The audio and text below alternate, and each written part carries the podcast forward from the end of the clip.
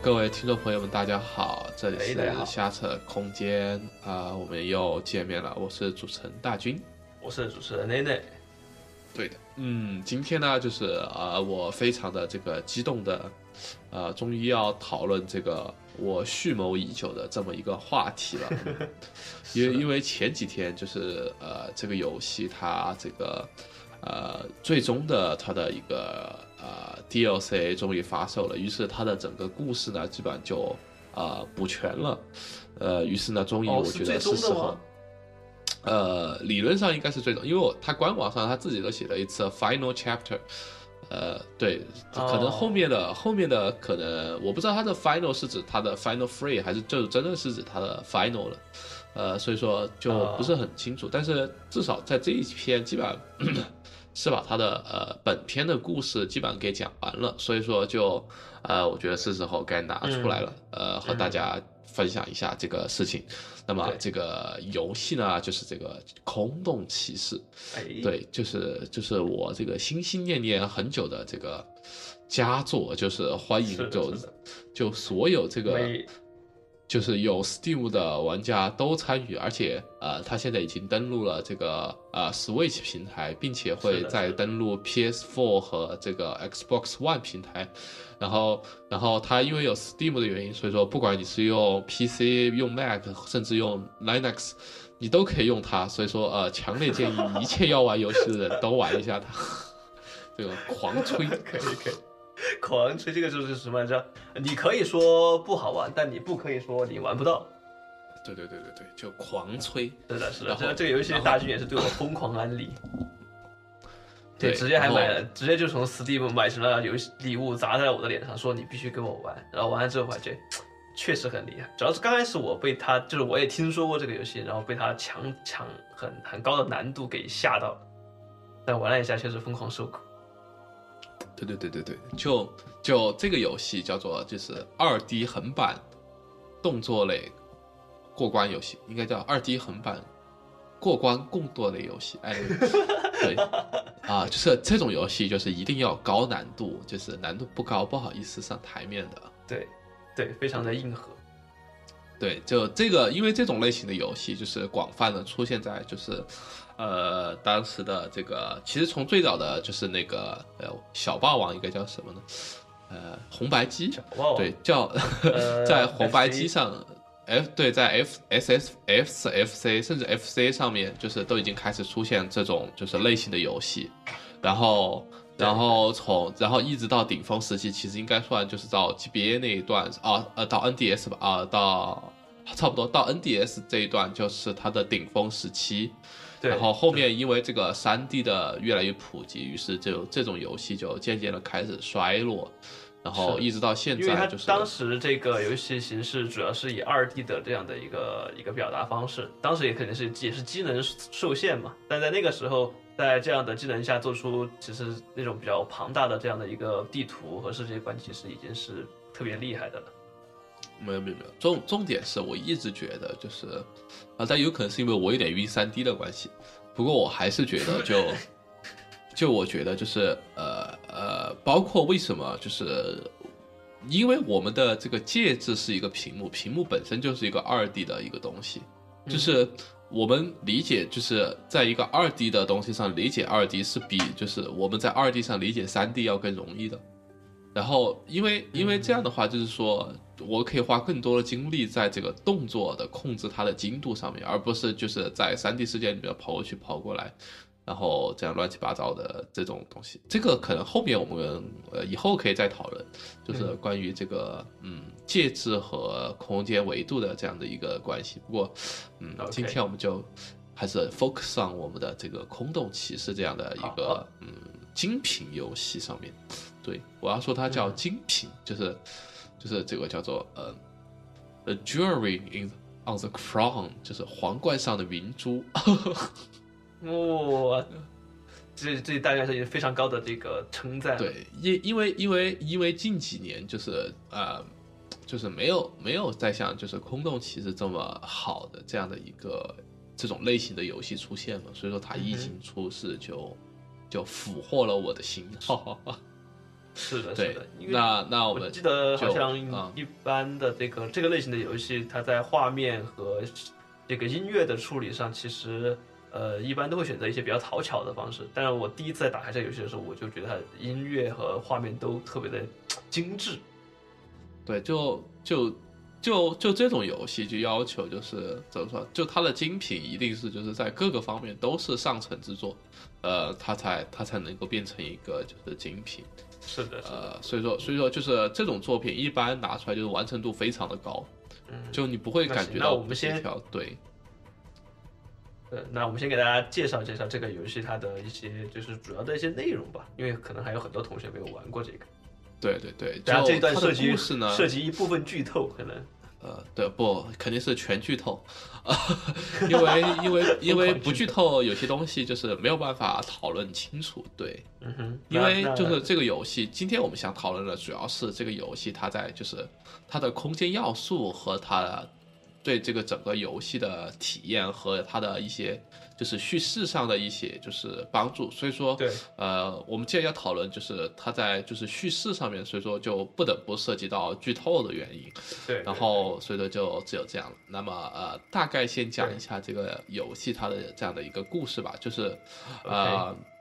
就是这个游戏是讲的关于虫子们的故事，就是然后嗯。这个虫子呢，在这个地方就是有一个很曾经有一个很伟大的文明叫做圣朝，嗯哼，然后但是这个圣朝呢，嗯，不知道怎么，然后就突然的就这样陨落了。嗯。然后我们的主人公呢，就来到了这个圣朝的遗迹，然后对它进行探寻，然后呢，就是想揭开就是为什么圣朝会陨落这样的一个问题，哎然后整个故事就是围绕着他就是四处的在这里面探索，然后呢，最终呃知道了为什么圣朝会陨落这样的一个故事主线。这是一种就是走进科学之圣朝为何陨落。对对对，其实其实他刚开始的 OP 也很有这样的即视感，呃，然后就大概是这样的。然后呢，圣朝呢，相当于说是就是它是一个虫子的文明嘛，所以它里面就集合了很多很多很多的虫子。对然后呢，圣朝圣朝的这个头头呢叫做白王，就是现在说他他这个掌管着这样的整个的这样的一个文明。对，然后，然后对国王，然后，然后他们他们之前信仰过，就是一个神叫做沃恩，但是这个、呃沃恩和白王到底是什么关系？就是现在就是剧情里面还没有讲清楚。不过目前看来，他们俩不是一个人。就就沃恩是就是相当于说可以理解成是整个圣朝他的这个信仰的神吧，就然后，然后就是他这个圣朝呢，我们讲了，他是这个呃，整个的我们故事的 focus 的这个文明，所以说我们都下面讲的这些事情呢，我们都是讲他和圣朝之间是什么关系，然后他的这个地方是什么，好，然后呢，就圣朝，圣朝呢，它有一个它的中心城市，对吧？就像我们相当于它首都一样吧，嗯就反正是它的经济最繁华地区。然后呢，叫做嗯这个泪水之城，就简称泪城。对，然后这个呢，相当于说是圣朝的首都，或者或者是它经济最繁华的城市吧。就到底什么关系也不知道，反正就知道它是 圣朝这个城市的就是文明的象征，对吧？是的，是的，然后，然后它的这个市长相当于就叫做啊、守望者乌恩，嗯就相当于说是管理这个泪水之城的这样的一个市长，然后他也是国王的呃亲信吧，然后是这样的，然后他们之间有一个这样的关系，然后呢，就是和圣朝有一第二个密切关系的啊啊、其实温是一个什么种族我都不知道，估计也是一个虫子，因为长相看不出来，看起来就是个就是个戴着面具的大虫子吧。对，但是不知道具体是什么虫子。就其实它里面所有虫子你是可以分清楚，不过可能这方面造诣不深，所以说没有办法讲清楚。然然后后第二个和就是泪水之城里面好像主要就是一些就是说就是它里面肯定有居民嘛，主要主要是一它里面的居民都都是甲虫类，对，对，然后然后贵族对都是甲虫。然后第二个就是和圣朝有关系的重要人物呢，就是这个叫做呃，这叫做这个叫做 Monomon，就是叫叫做导师嘛，就导师 Monomon，就它是一只巨大的水母。然后然后然后他在的地方呢叫做雾之谷啊。然后现在他的他所以说这个地方呢，大部分都是那种小水母和大水母聚集在这个地方。对，然后他是什么？他相当于说是一个就是那种隐士的高人一样的这种这种角色。的，就他他其实他就是他管理者只喜欢就是就是研究这个世界，然后储存各种各样的知识。对，然后所以说他住的地方叫做图书馆，所以说就是所以说就是所以他也叫做道教师嘛，或者因为他嗯呃英文的翻译就直接叫做 the teacher，所以他就是一个知识的这样的一个传播者这样的一个角色。然后嗯然后下一个就很重要的这个人物呢，叫做这个就是野兽赫拉。嗯哼，就为什么它叫野兽呢？就因为就赫拉自己是一只大蜘蛛，嗯然后然后蜘蛛其实是节肢类动物，就是它不算是昆虫，它不算就它是一种它是一种动物，所以说嗯所以说所以说就它可能就相比于那些虫子而言，它就是野兽吧。对，就而且这种感觉是一种掠食者的面目。对，然后它居住的整个地方呢叫做深草，就是就是可能就对。蜘蛛那种喜欢阴暗的深邃的巢穴的这种感觉。对，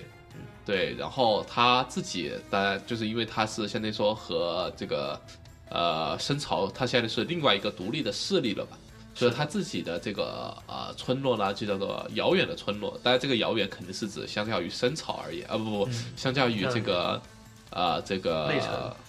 对而言，它是一个遥远的地方，所以就叫遥远的村落。啊。对，嗯。然后这三个角色为什么很重要呢？因为他们三个相当于说是成了一个就是呃叫做三贤者这样的一个角色吧，因为他们哎三个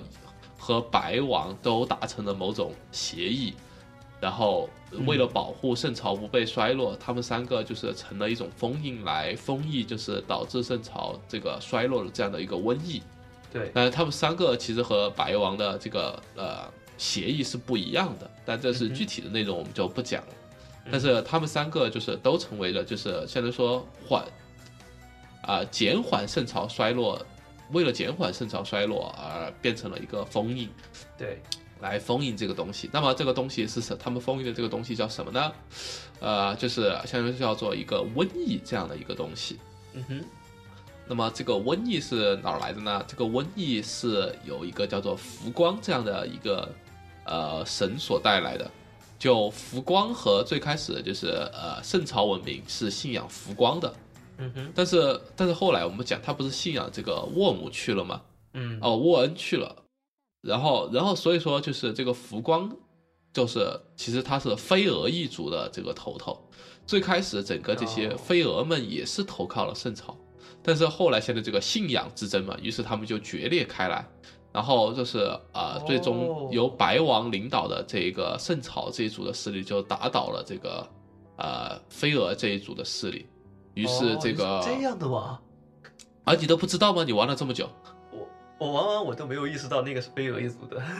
呃，好吧，然后然后然后他就把他打倒了，然后然后这个时候呢，这个呃浮光他就潜入到了啊、就是人的梦境当中，就虫子中们的梦境当中嗯，啊、就就相当于说这个呃可以理解成这个是这个呃空洞骑士版的翡翠梦境啊，就。然后，然后，然后他就潜入到里面，然后他就得以保存。然后他在里面，就是因为梦里面嘛，就天天给这些虫子们灌输这些梦话洗，脑，对，然后什么力量啊，什么什么这些乱七八糟的，于是就把他们蛊惑了。然后他们就最终就是受到这个浮光蛊惑的虫子，然后就变得丧失了心智，然后圣朝文对对对明就邪神渐渐的的地狱衰落下来。然后所以说就这三个，因为因为这个呃浮光它很强嘛，所以说它需要这三个守护者啊、来对它进行一个封印，然后共同然后同意。对，然后最开始呢，就是治标不治本嘛，就是刚开始封印了它，但封印久了呢，大家知道按这个尿性都是这个封印的力量会渐渐衰弱，对。于是这个浮光就还是渗透了出来，然后最终呃感染了整个的这个呃圣朝的呃圣朝虫子们，对，然后所以说他的势力就衰落了下来，然后呢这一出，然后呢啊、白王也会搞这一出戏，就是他也知道了衰落了怎么办呢？于是他也把他自己的宫殿就是带到了梦境里面，然后对，然后然后来避免就是呃彻底的衰亡。于是他自己宫殿原来所在的地方呢，就叫做呃就变得就是荒无人烟，又一片荒落。于是就游戏里面就叫做古老的盆地。然后然后他自己的宫殿呢，因为就潜入到梦里面，所以就变成了苍白的宫殿这样的一个东西。对。然后呢，这里面呢，刚才讲到了，就是沃恩和福光是两个主要的神，然后嗯。其实这里面还有两个就是比较主要的一个，也不叫神吧，也就是相当于和神有一定能力一拼的东西。嗯哼，然后就是一个呢是叫做这个呃乌姆，就乌姆呢是一个就是这个叫做蜗牛一样的东西，就软体动物，它其实是一哦个。哦哦对，就是然后然后它它相当于什么？它是一个与世无争的这样的一个形形象。就他和他的就是蜗牛一族们，就是呃，都在这个苍绿之境里面。然后他们呃掌握了一个叫做核心的生产力是什么？就是这个灵魂法术，就是他们会会各种各样的这对他们是法系这个角色，于是就是和那个呃其他的种族王牌也没有什么争斗之间的，所以他们就幸存完好了在这边。嗯然后，然后还有一位很重要的角色呢，叫做这个白女士，就是 White Lady，、她是和她现在说名正言顺上是这个白王的夫人，所以叫做白女士嘛。对但是它其实它不是一个动，它不是一个昆虫，它是一个植物，嗯它是相当于说它是一个呃植物的巨大的根脉，所以说就所以说就他他和白王相当于也是政治联姻嘛，相当于也是为了抵御这个就是治联姻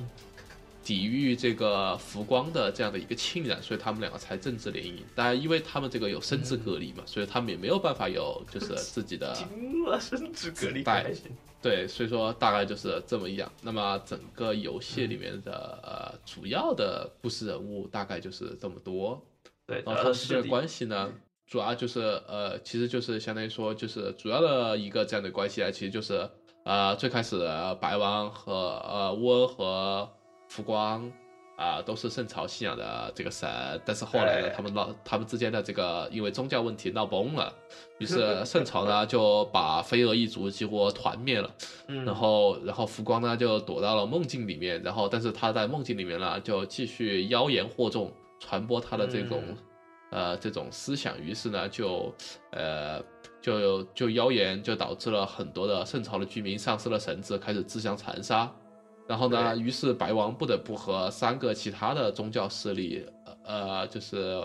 他们签订了各种各样的协议，然后让他们三个成为了这个浮光的这样的一个封印。对但是呢，这个封印久了，封印的效力也弱了，于是浮光呢就还是继续作恶，然后最终导致了圣朝文明的这样的一个衰落。对，然后我们的主角就是来探索这个故事原因的。OK，大概就是这样的一个剧情了。对，应该是基本上是在这个封印已经非常非常比较弱的时候，啊，我们的主角就登场了，就是这种这样的一个时代背景。对对对，就是这样的嗯。那么这个就交代完了剧情呢，然后我们就要就是开始我们这个今天的重头戏，因为我们这个不是游戏类栏目啊，我们是这个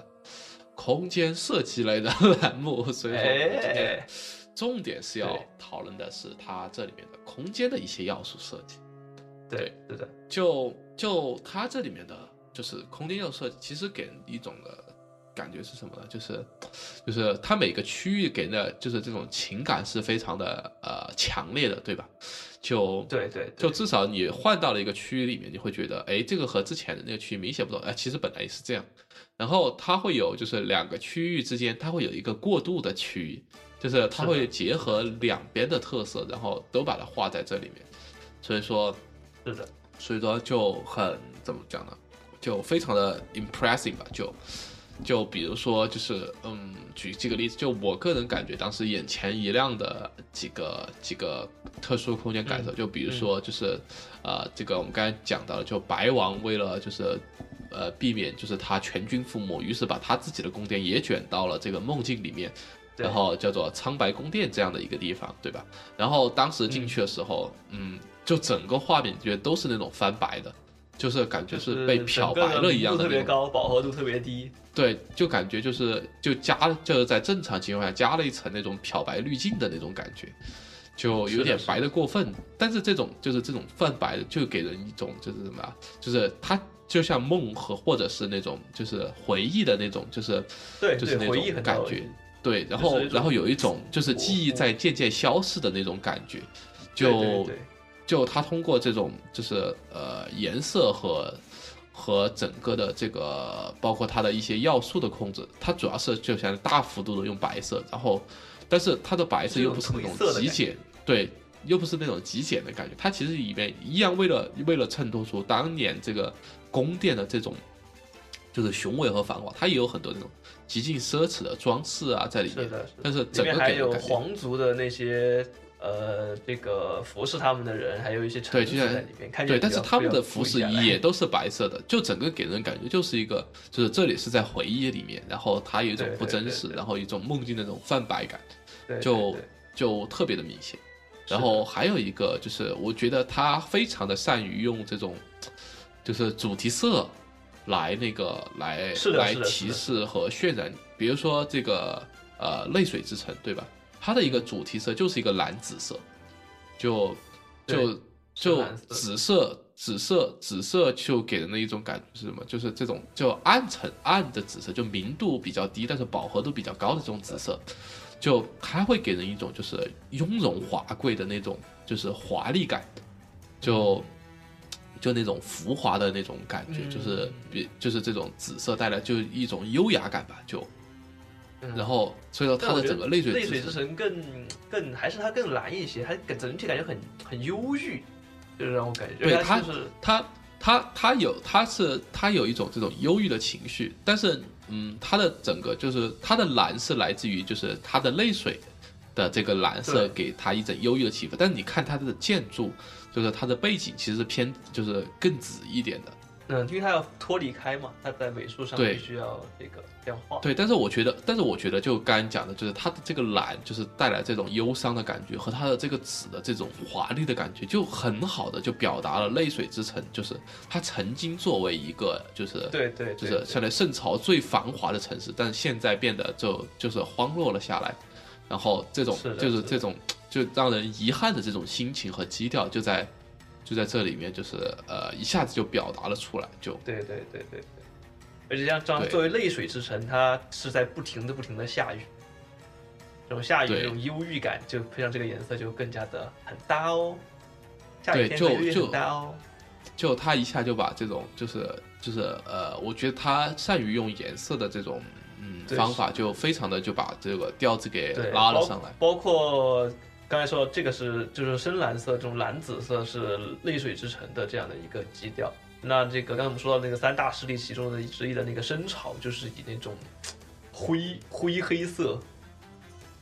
然后再带一点点紫色这个地方，但主要是以灰黑色为主的，然后整体风格又特别的阴暗，然后呢，背景音乐夹杂着那种虫子爬的那种这种悉悉嗦嗦的声音，然后它的那个就是它的画面的有分这种近景、中景、远景嘛，它的近景又有很多这种虫子的这种蜈蚣蠕动的那种剪影，就会让你觉得特别瘆得慌。对，就特别特别的压抑，就这种就是是就给一种空间幽闭症的这种感觉一样。对，而且他他还故意就是让这个区域你必须要获得一个提灯这个道具，你才进来才能够正常的探索，否则的话你是什么都看不到，就瞎瞎眼黑。而且就算带上提灯，你所看到的视野范围也是普通的这种呃其他区域的可能只有百分之七六七十这个样子。对，他就是这种嗯压，但不过提到这，就我们可能就要更讲，就啊、讲一下，就它其实它的空间设计要素里面有一个我觉得非常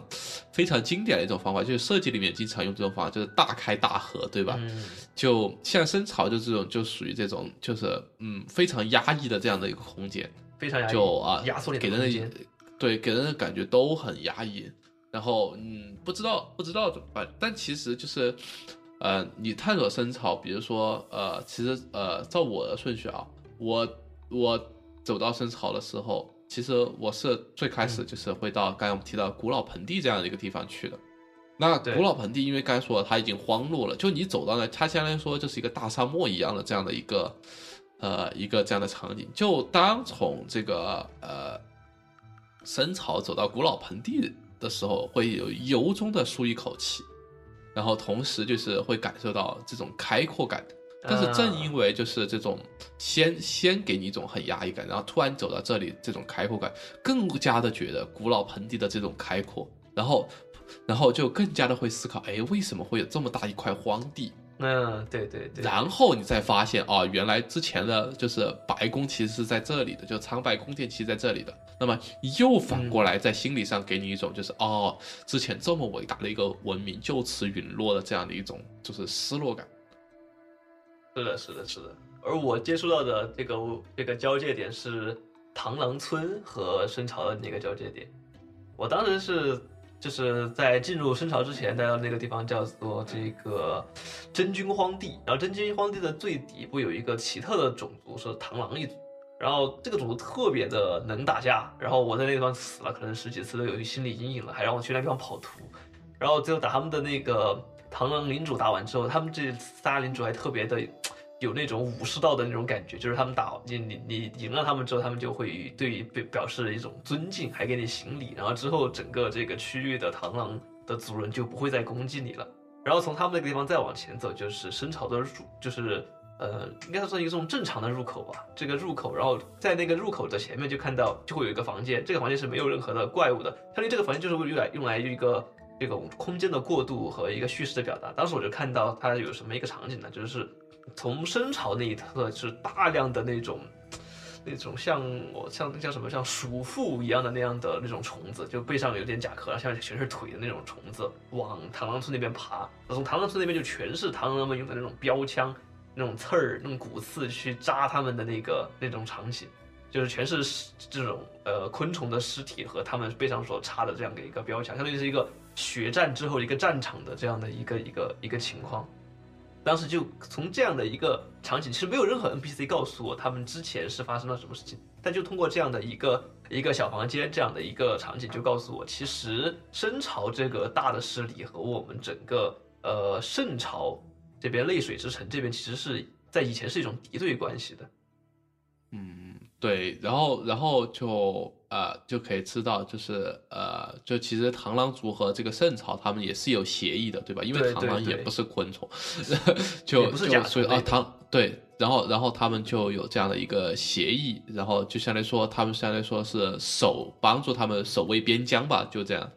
就这样来对对理解对对，对，然后就所以说就，呃，它之间的就是各个区域之间，你会感到就是嗯，越深挖它区域之间的这个故事，越会理解到它这个故事本身的一些内容，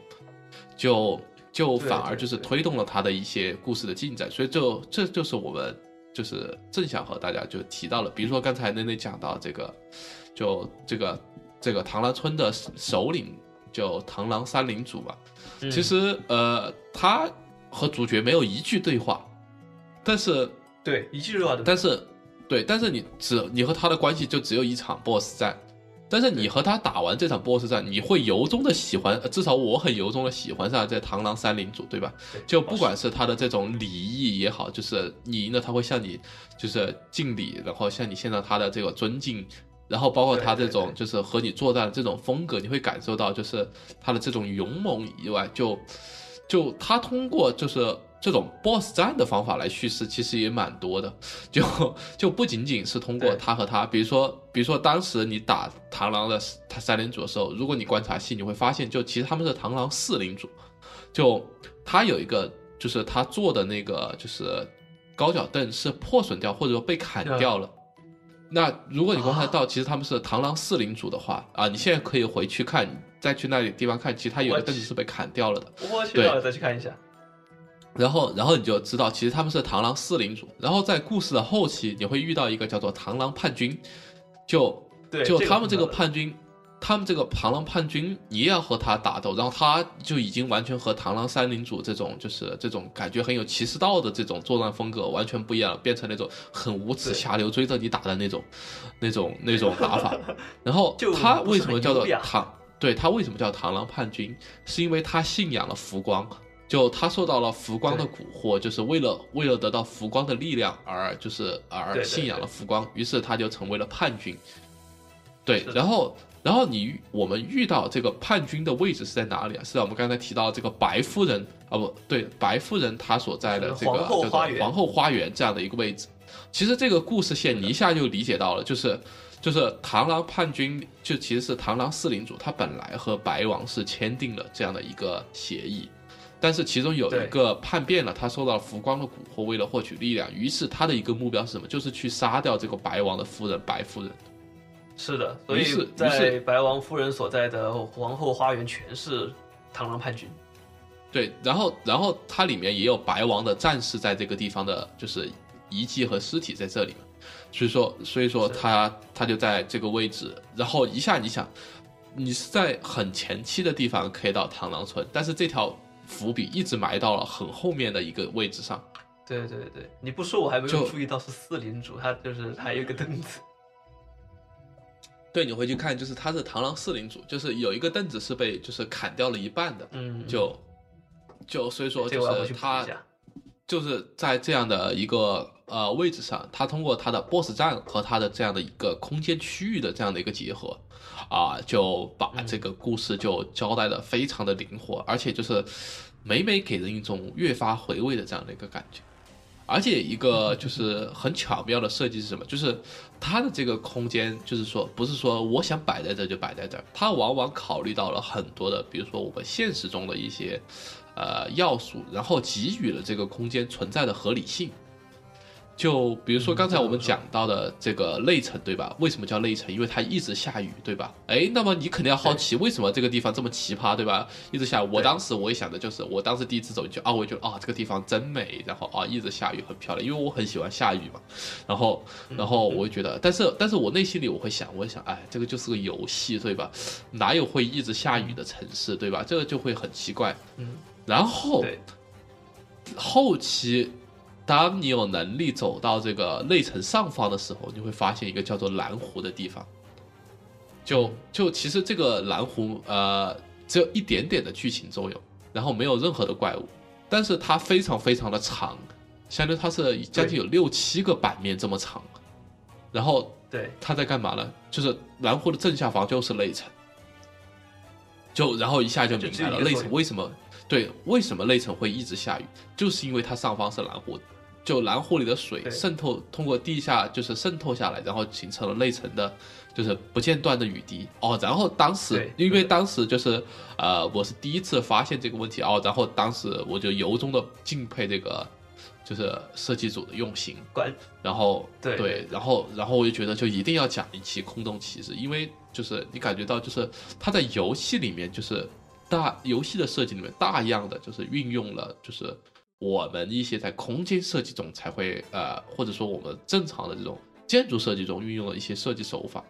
然后给了很大的启示。就比如说他他不断的给他空间，就是让他相互的解释我为什么是这样，我为什么是这样，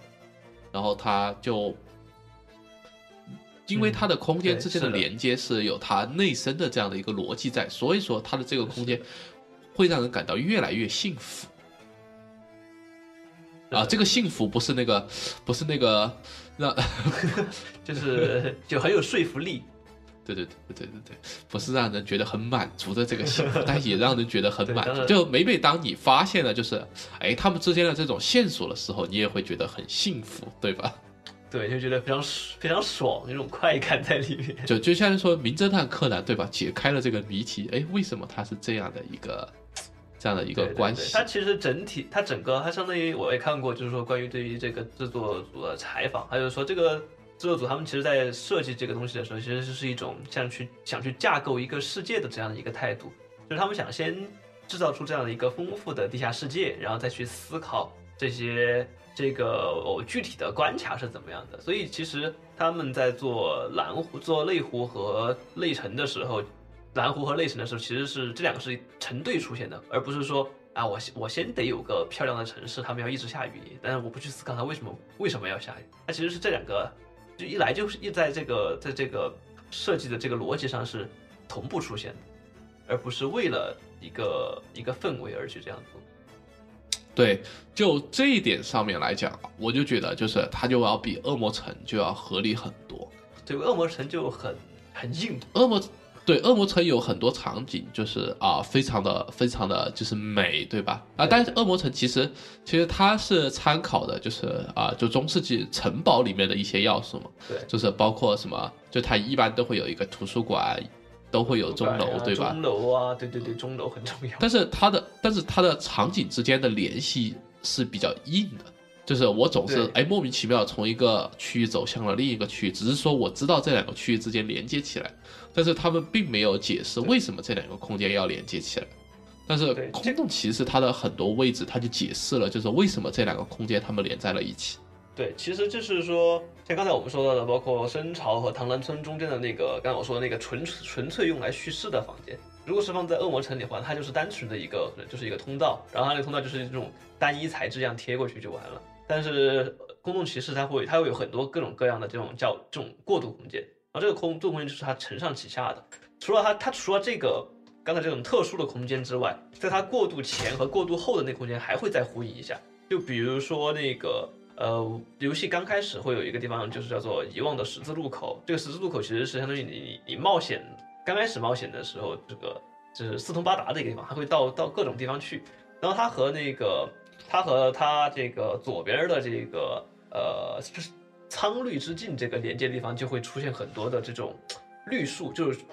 绿树啊、绿草啊，就是很多这种以绿色为主要元素的这样的一些要素开始出现在你的这个这些石头缝啊这些地方，然后你就会觉得好像我要去到另外一个地方了，然后越往越往左边走，然后整个绿色的要素就会越来越多、越来越多、越来越多，你就你慢慢转换到了另外一个场景。而如果你从这个呃。这个遗忘的十字路口，你往右边走，然后会有一个会有一个这个这个一个洞口，这个洞口它的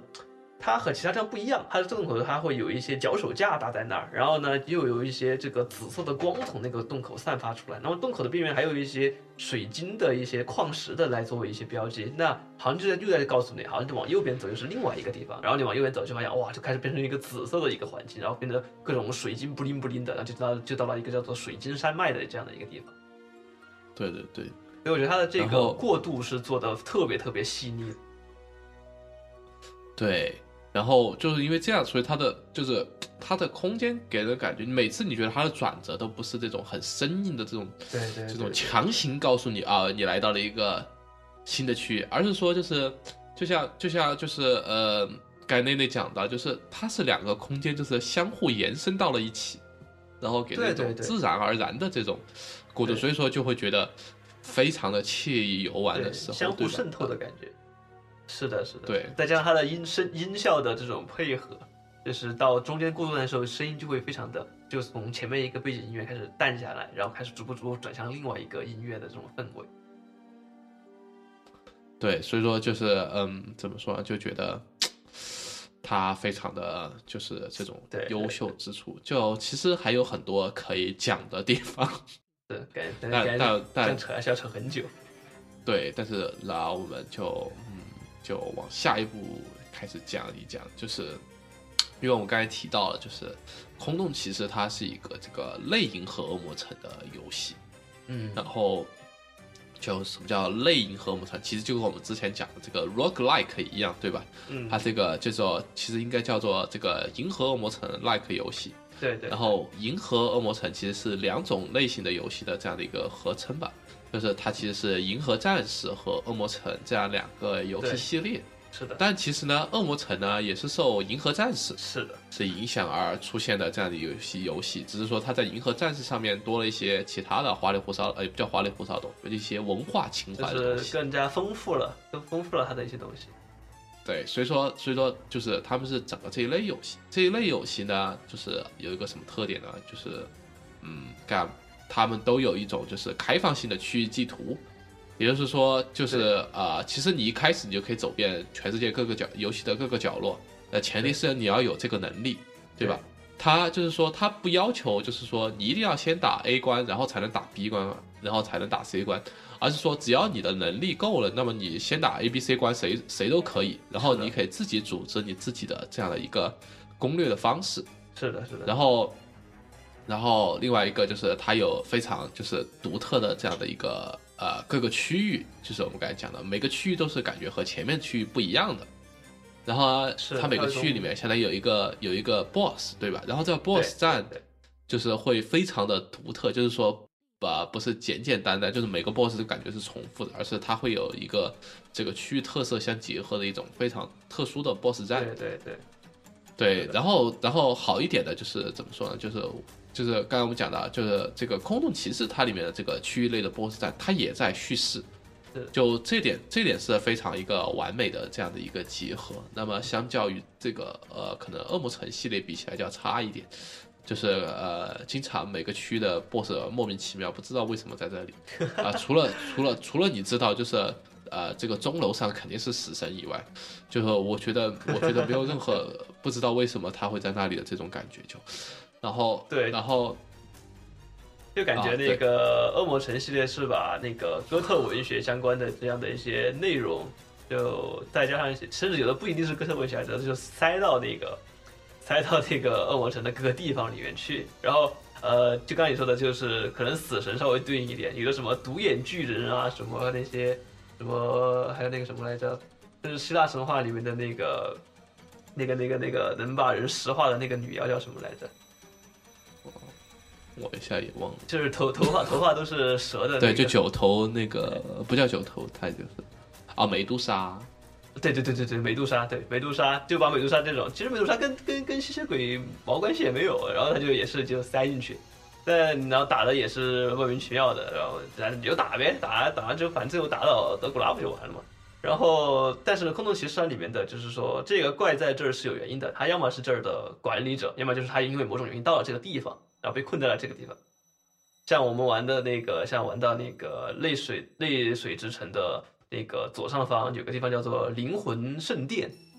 是吧？是叫这个名字吧？然后那对个地方就有对灵魂灵魂圣所，然后那个地方就有一个呃灵魂大师就在那儿管辖这个区域，他就负责负责这个相当于是呃这个刚才说的白王的一个这个手下的一个这种研究型的一个臣子吧。然后后来对灵魂圣所相当于就是一个研究所嘛，对对对，相当于就是个研究所的这样的一个一个一个角色，它里面就就就包含了一定的叙事，就上就讲了他为什么是呃他在研究他研究的内容是什么，以及他为什么变成了现在这个样子，然后他和白王的关系又是怎么样的。这个在你在在游戏当中，你一方面你击杀一些呃小怪，你可以用那个梦之剑去探查这些小怪的内心，可以知道一些线索。同时呢，它还有一些这种像看板一样的，会有一些很碎片化的一些文字来告诉你他们曾经发生了一些什么事情。对，就这样的话，就是它就要更合理一点。然后就是对对呃对，还有一个很重要的就是收集要素，对吧？就呃、嗯各种各样的收集要素，呃，但是这里面又要讲这个，又要赞美一下空洞骑士，就它的很多收集要素，其实它也暗含了就是很多的这个故事内容在里面。当然，这个肯定是和是和那个黑魂学的，对吧？就是在什么装备上都要给你续一下饰啊之类是的，是的。因为制作组他们自己也说过，他们就是这个黑魂的忠实爱好者。对，就就这样的话，就是但是相比起这个很多沙盒类的游戏，就尤其是以这个育碧为代表的这个系列的沙盒游戏，还有这个 GTA 什么之类的，就是它里面很多的这个收集要素是，就是你不收集对这个游戏没什么影响，尤其是比如说育碧的《刺客信条》系列，就比如说你让你收集那个什么 Animus 系统的碎片，你收集完最后就解锁两一两句话，然后这些这些对于那一部的剧情也没有什么太大影响，或者让你收集一些什么羽毛啊，收集一下船歌啊，就最多让你增加一些，比如多一些这个音乐的播放。其实对于剧情来说没有太大的影响，但是《空洞骑士》里面有一个非常非常重要的收集品，就是我们的可爱的小虫子。这个小虫，对对，小毛毛虫特别可爱，绿绿的，有点像那个呃《精灵宝可梦》里面的那个绿毛虫。没有。自从你看了《人称一串》第二集过后，我对整个毛毛虫的感觉都不好 了。你给我惊了。呃，然后那个毛毛虫就是说你，就是你在游戏的过程中你会遇到一些隐藏的一点，或者你不动动脑子你到到不到的一些地方。然后呢，会有一个空罐子，然后空罐子里面关装了一只很可爱的小毛虫，你把罐子打破，然后小毛虫就开心的回去了。然后他去了哪儿呢？他会在这个呃这个咱们地图第一张地图的左边有一个房间，进去就有一个虫子老爷爷。这个老爷爷就让你去找这些，去把这些小虫子给带回来。然后这个小老爷爷背后也全是这种小虫子的这种小的窝。然后小虫子回来之后呢，你收集到一定程度，然后老爷爷就会这个老爷爷虫子就会给你这个奖励。啊，这个看上去是一个很美好的故事，是不是？但是这个到了游戏的中后期，你就会遇到另外一个这个 boss，这个 boss 叫做收集者，长得特别的猥琐，就是那种像柯南里面的那个凶手一样，就全身都是黑漆漆的，就是一个黑影。然后呢，然后还会发出非常猥琐的嘻嘻嘻嘻这样的笑声，然后你就 对，然后长得好像，对 嘿 对，就嘻嘻嘻哈哈哈哈的，就就一路跳着，像像像一个变态一样，一边跳一边旋转着打你，就特别的可怕。我还死了个三四次的样子。然后他所在的地方叫做爱之塔，然后你去到这个这个这个地方，你就会发现这个，哎，环境开始不一样了，开始变成紫紫色的，开始有点有点暧昧的感觉。然后你就发现这个这个整个这个地方没有什么怪，但有很多很多的用来装这个小虫子的这种空瓶子。然后你就开始纳闷，就是哎，这个是那是不是这个地方的 BOSS 就是来把这些小虫子分散到这个世界各地上的这样的一个罪魁祸首？然后你就上去就一路爬爬爬爬爬上去，然后把这个这个猥琐的收集者给打死啊！打死之后呢，他会会痛苦的呻吟两下，并且说啊，不要找到他们什么什么之类的。然后你就获得了一个东西，这个东西就是呃这个全世界小虫子所在的地方，那你就可以利用这张地图去把所有的小虫子给小虫子给找到。那其实这个 boss 他就呃他他在告诉你一个事情，就是说这些收集要素是这个 boss，这些小虫子是这个 boss 他故意去把它分散起来放在世界各地的。那这个 boss 他自己的按这个 boss 自己的这个话来说呢，他希望他其实他是其实是想希望保护这些小虫子。他觉得这些小虫子很可爱，他很爱这些小虫子，所以呢，但是他觉得小虫子会遭到毒手啊，遭到谁的毒手呢？这个我暂时还不知道啊。然后呢，他就把这些小虫子给保护起来。然后呢，呃，你拿就拿着他的这个地图，你就把这小虫子全部给救回救出来，救到了这个老爷爷虫子那儿啊，就觉得啊，这是一个这个叫做什么 good ending，是一个这个皆大欢喜的一个故事啊。这个老爷爷给了你大量大量的奖励，然后也给了你很多这个。就是你升级装备所必须要的这个道具，然后你可以开心的、开心的离开了，而且小虫子们还欢送了你，就大家再见啊，我们很开心，我们回家了。你离开了那个老爷爷和一堆所有的小虫子所在那个房间，然后当你再次进入那个房间的时候，你会发现所有的小虫子都消失了，只剩下一只虫子，就是那个老爷爷虫子。把所有的小虫子都吃到了他的肚子里，变成了一个肥肥的巨大的虫子，然后满足的在那儿躺着。而你对这于老，你对这个老老爷爷虫子没有任何的办法，你既不能把它杀死，也不能把里面的小虫子给救出来，你只能感受这来自制作组深深的恶意。嗯，就这个，就我要补充两点啊。嗯，就第一个，就刚才讲到这个，这个灵魂圣所，呃。其实灵魂圣所就在内城的旁边，啊，可以可以理解为这个叫做市属这个科研机构，然后，然后这个爱之塔呢就在这个灵魂圣所的旁边，其实它的空间位置安排的非常巧妙，就就可以知道就是就是就他们三个关系其实就是呃内城的旁边有灵魂圣所，然后灵魂圣所的旁边有爱之塔，就他们三个都是一个基调，都是一个。呃，就是这种，就是对。紫色调的这样的一个，其实是是其实是内城是一个对称式的一个布局，然后它这个左侧它现在是三个塔楼嘛，你左侧的那个塔楼其实就是它的顶部是就是那个灵魂圣所所在地方，像灵魂圣所是那个塔的那个最高管理者嘛，他管了那么一座一一个塔楼，然后那个爱之塔是最右边的那个塔，对，然后他对他这个交交代了一个什么事情呢？我觉得。就交代了一个，就是他们俩之间的一个关系，就就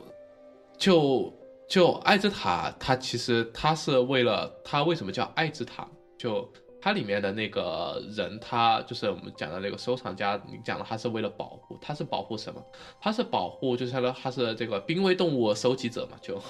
就他是为了保护他们不受到浮光的侵染。然后他想出来的解决路径就把他们装到瓶子里面去，然后然后让他们不受到浮光的侵染。然后灵魂圣所它的一种方法是什么？就是他研究这个灵魂法术，但是他们两个最终都就是不管是这个灵魂大师还是这个收藏家，他们最终都走火入魔了，就还是被这个，就是他们自己相当于说就是，呃，在研究过程中也被浮光所侵染了，所以说他们最终都走火入魔，然后就导致了各自的失败。但是你可以看到，就整个他们的初衷都是为了抵御浮光的这样的一个侵染，对，而且他们都在这个内层里面。对吧？然后第二个要讲的事情就是，就刚才你说的，他最后这个小毛毛虫的结局的这样的一个问题。其实，其实就呃，这个怎么说啊？就是呃，因为他这个是一个开放性理解吧。嗯。就最开始就是，嗯，因为你给的老爷给你了有两个奖励的东西嘛，就一个最重要是最重要是一个叫做《幼虫之歌》这样的一个文章嘛。然后这个文章上面讲了这个事情嘛。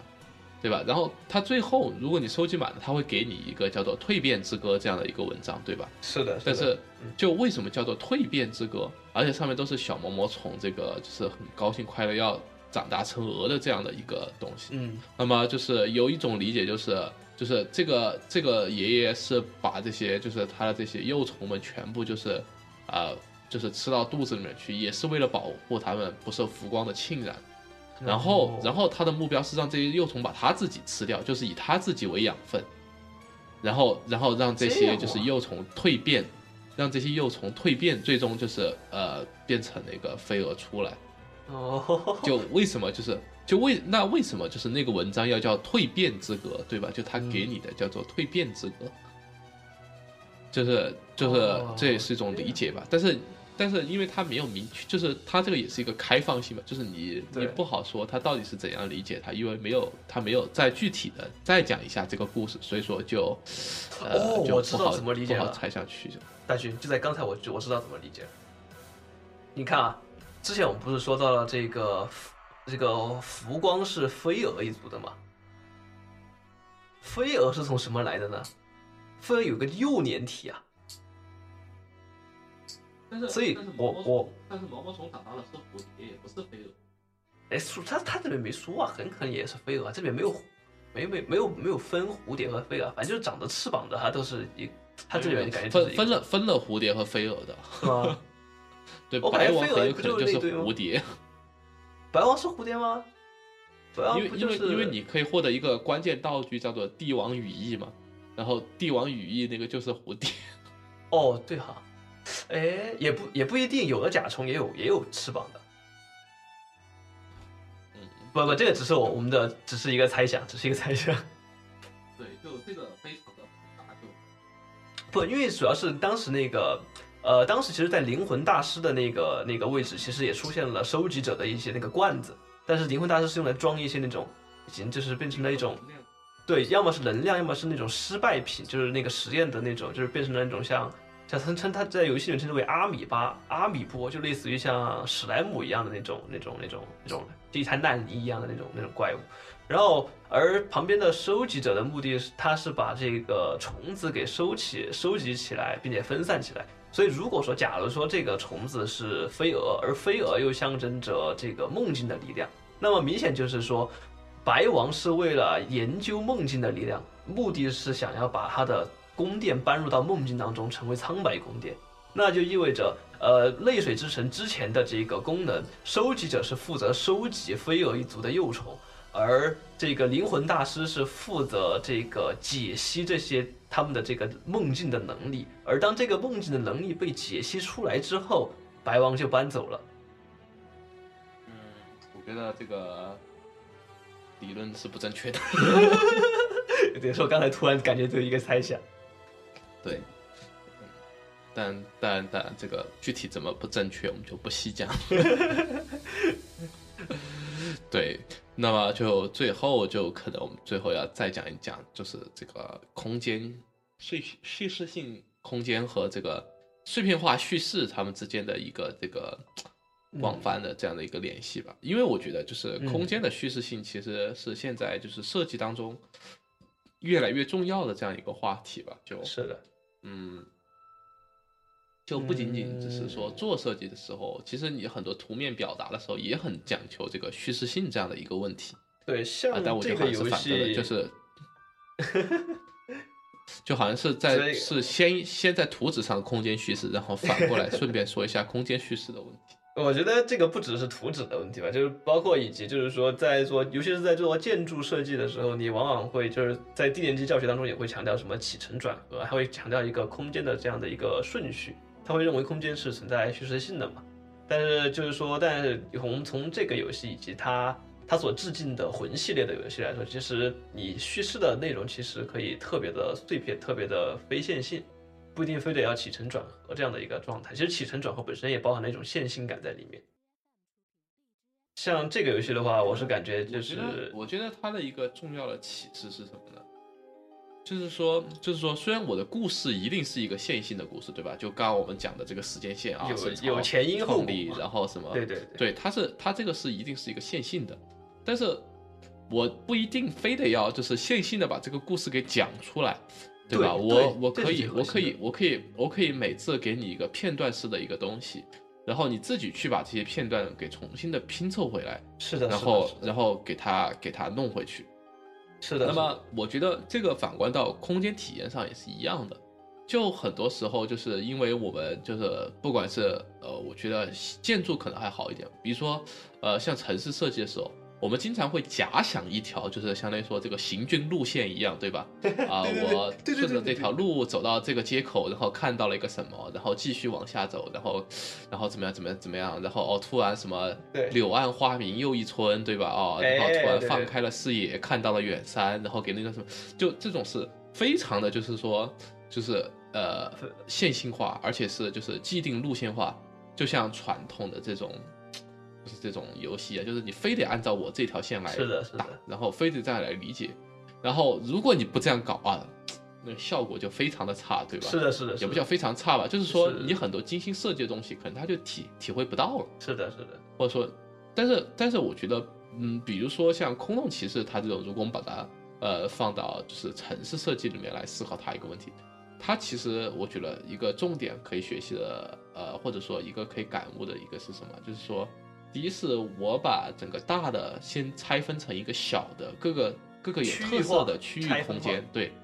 但是我又让区域和区域之间，第一，它们的方位关系是有一定逻辑在里面的，也就是说，对。我可以自发的推导出，我可以从这个区域向其他的区域蔓延，对吧？就是说，不需要不需要你告诉我，我其实我人走在里面，我是可以知道，就是刚才那里讲的，就是哎，我往这边走，哎，有了什么小绿草，小什么，哦我知道这边走肯定是苍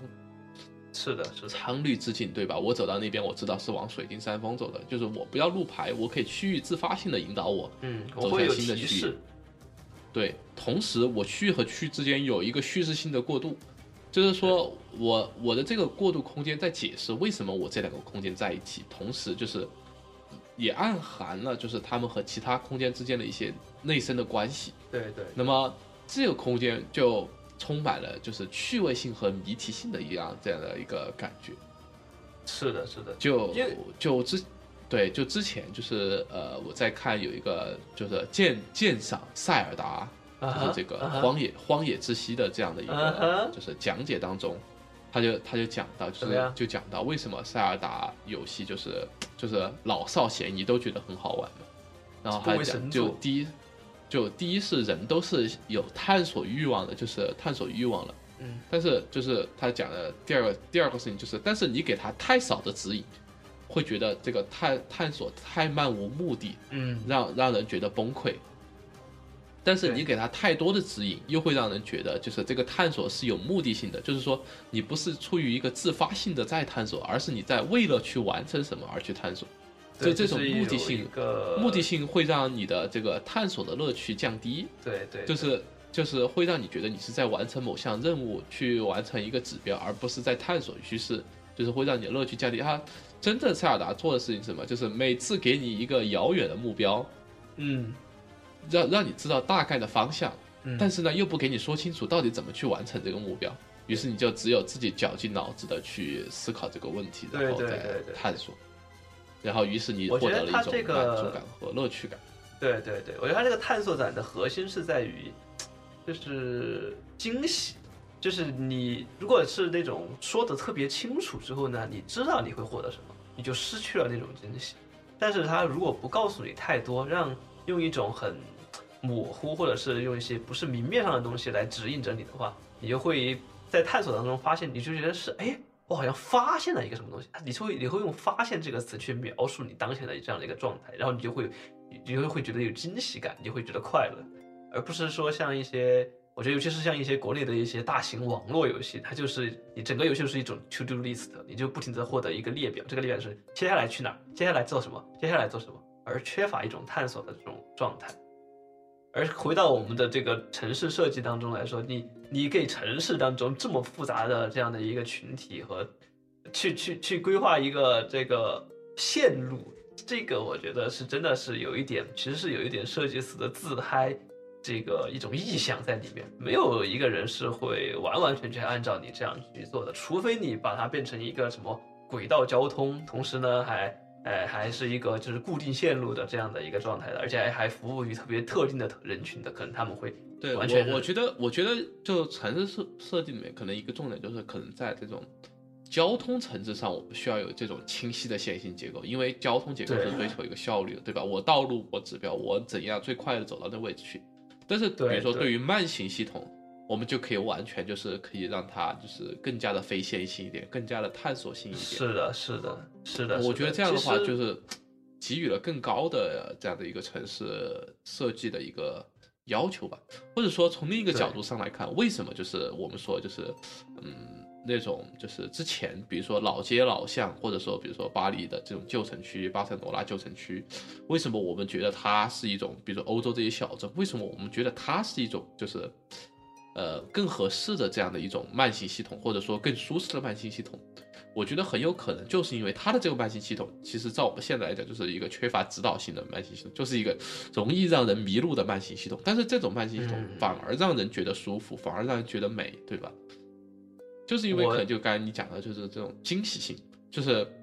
就是回头一望，哎，就和完全不一样的这种景象。我觉得，而且还有就是说，呃，就是说，就是说，比如像欧洲的小镇哈，尤其是这种小镇，它其实我们可以把小镇当成是游戏当中的一个区域，它存在着一个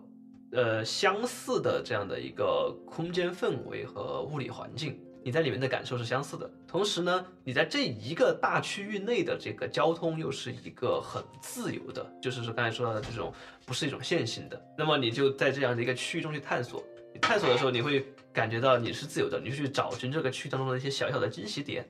那么此外呢，也是我们刚才所提到这种大区域和大区域之间的这种过渡的地方，就是游戏当中是用一些过渡的房间和一些视觉要素来表达。那在现实生活当中，其实我们其实很注重的一些，比如说一些，比如说呃，古镇古街的这样的一个入口的地区，那些往往会有牌坊这样的一些要素去表达这个空间和其他空间不一样，它会去强调这样的一个一个区域感的地方。那么同样刚才说的，像欧洲西欧洲的一些西方的这些样的一些城镇，它也会在入口的地方会有一些。呃，不一样的这样的一些设置，或者是一些特殊的这样的一个业态的一个布置，去张饰这样的一个空间。其实，在我像我们又再回到刚才所说的这样的一个城市设计当中，你去做你去做这样的一个游线设计，还不如去做好几个区域的这样一个设计，并且把这个区域和区域之间这个衔接的这个板块，把它好好的打磨好，让人们在这样的一个探索过程中，能够能够被这个过渡空间所指引，能够知道，哎，好像那边不一样，那我去看一下。那我觉得这样的一个，这样的一个城市，就是属于这种很，对于你就你就很容易去探索的这样的一个城市。对，我觉得这个最开始可能会在，就是这种这种理论可能会在商业体当中最先实践起来，就是这种，就是这种富裕，我因为这样打造出来的就是商业体或者步行街体，可能会反而会更具有活力性一些，而且就是。它会有更多能够承载活动各种各样活动的能力，对吧？就是是是，就我觉得这种实践会越来越多起来，因为因为现在就是大家都从这种粗糙的这种，也不叫粗糙吧，就是这种单纯的空间售卖型的这种服务类型开始逐步的转向更多的空间，向空间经营的这种这种理念的这种转变，所以说我觉得就这种可能会越来越多起来，就对，而且之前我们不是有一期就是专门讲这个这个商业商业综合体相关的这样的一个事情嘛。而且我发现从我们从如果我们从刚才我们从空中奇商学到这个逻辑来思考的话，其实商业综合体现在当前他们喜欢通过楼层来划分业态，比如说我们常说的这个一楼是我们的这个化妆品这些杂品类的东西，二楼是我们的这个女装，三楼是男装，四楼是亲子类的，然后五楼就是呃这个餐饮和电影院。这个我们现在综合体不都这个尿性吗？都这样来划分。但如果我们按照刚才我们说的这样的一个区域化的这样的一个逻辑的话，那么我们完全可以打破垂直的这样的一个分布，我们完全可以以一个像泪水之城这样的一个核心中庭来组织起我们各种类型的这样的一个功能，让他们以一种板块的方式。在垂直和水平的两个维度上去展开，那我们可以在这个地方可以看到那边好像有个什么东西提示我，那边好像是个不一样的地方，那我可以通过某种方式到那边去。那么这边我也可以这样来逛，我就不用非得按楼层来划分这样来逛。那我这样在整个在这样整个综合体的探索当中，我就会获得这种惊喜感。对，但嗯，这里这个我还是之前就是我就是在那一期里面讲的，就比如说有目的性的消费者，他就需要就是他不想探索，他就是嗯要、对对，就是直达目标。所以说，我觉得对于城市和不管说他如果就是说，它会是这两套系统的一个叠加，对对，也就是它会有一个，就是它会有一个直接的导航系统，对。就是让你能够迅速的发现目标，但是你也它也会有自己的这样的一个慢行系统，就是供你嗯能够在这里面进行一个探索。我觉得最后的结果应该是这两套系统的一个叠加，就是一个是注重一个高效的高效率的引导性，一个是注重一个空间的丰富性和这种呃生态性的这种东西。嗯，对，所以说我觉得应该会就是他们是两个系统叠加起来的。对，挺好。嗯，好的。那我们这一期就在强行安利完空洞骑士过后，又大强行的这个拔高了这个设计。不过这个游戏真的是好游戏，真的强烈推荐大家去玩。对，刚才就刚才听完大军这样说完半天，我感觉嗯，我还要再打一遍。从从我觉得从设计人员的角度来讲，可以从这个游戏里面学到很多东西，包括就是它的这种绘画风格，它的这种嗯颜色的运用，然后是的呃、它的这种呃，特别是我觉得刚才我们讲到这种空间的这种连续性的这样，以及它的叙事性的这种体验，我觉得你非得自己去玩一次，你才会有这种深刻的体会。就对对对，它其实是我觉得是对于设计人员其实是一个很好的指导，它完全它很好的表达什么叫做自洽。对对对对对，就是既就是多一点你觉得过分，少一点你觉又觉得不够嗯，的这种就是自包容性就，对真的很就体现的特别好。对，是个很完美的艺术品。对，呃不愧为第九艺术，对吧？好的，那我们本期就到此为止了啊、感谢大家的收听啊、对我们下期再见，是的，拜拜。拜拜。